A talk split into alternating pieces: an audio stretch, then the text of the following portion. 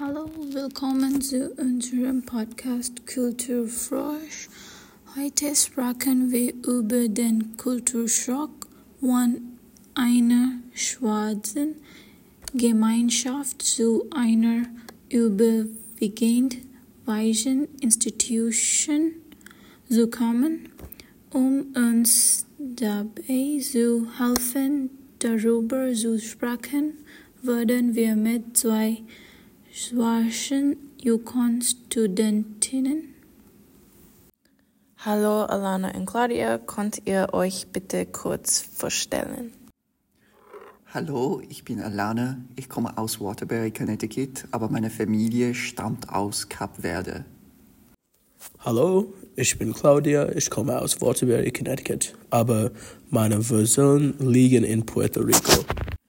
Haben Sie einen Kulturschock erlebt, als Sie zu einem PWI Yukon kamen?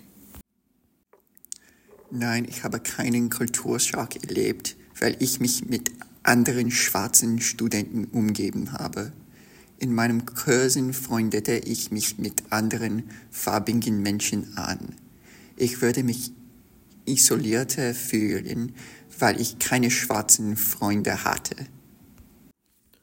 Menschen starren wie verrückt und tun so, als hatten sie noch nie eine schwarze Pe Person gesehen. Weiße Menschen sind ekelhaft, daher ist es seltsam, mit Weißen zusammenzuleben, die nicht die gleichen Badgewohnheiten haben wie ich. Es gibt auch kein gutes Essen. Eine große Sache war auch, dass ich die token schwarze Person im Unterricht war. Würden Sie sagen, dass ein PWI irgendwelche Herausforderungen mit sich bringt? Das Wichtigste für mich ist, dass alle meine Professoren weiß sind. Ich hatte bisher nur einen schwarzen Professor an der Yukon. Es ist schwierig, sich der Art und Weise bewusst zu sein, wie ich im Umgang mit Weißen spreche und verhalte, damit es im Unterricht nicht unangenehm wird.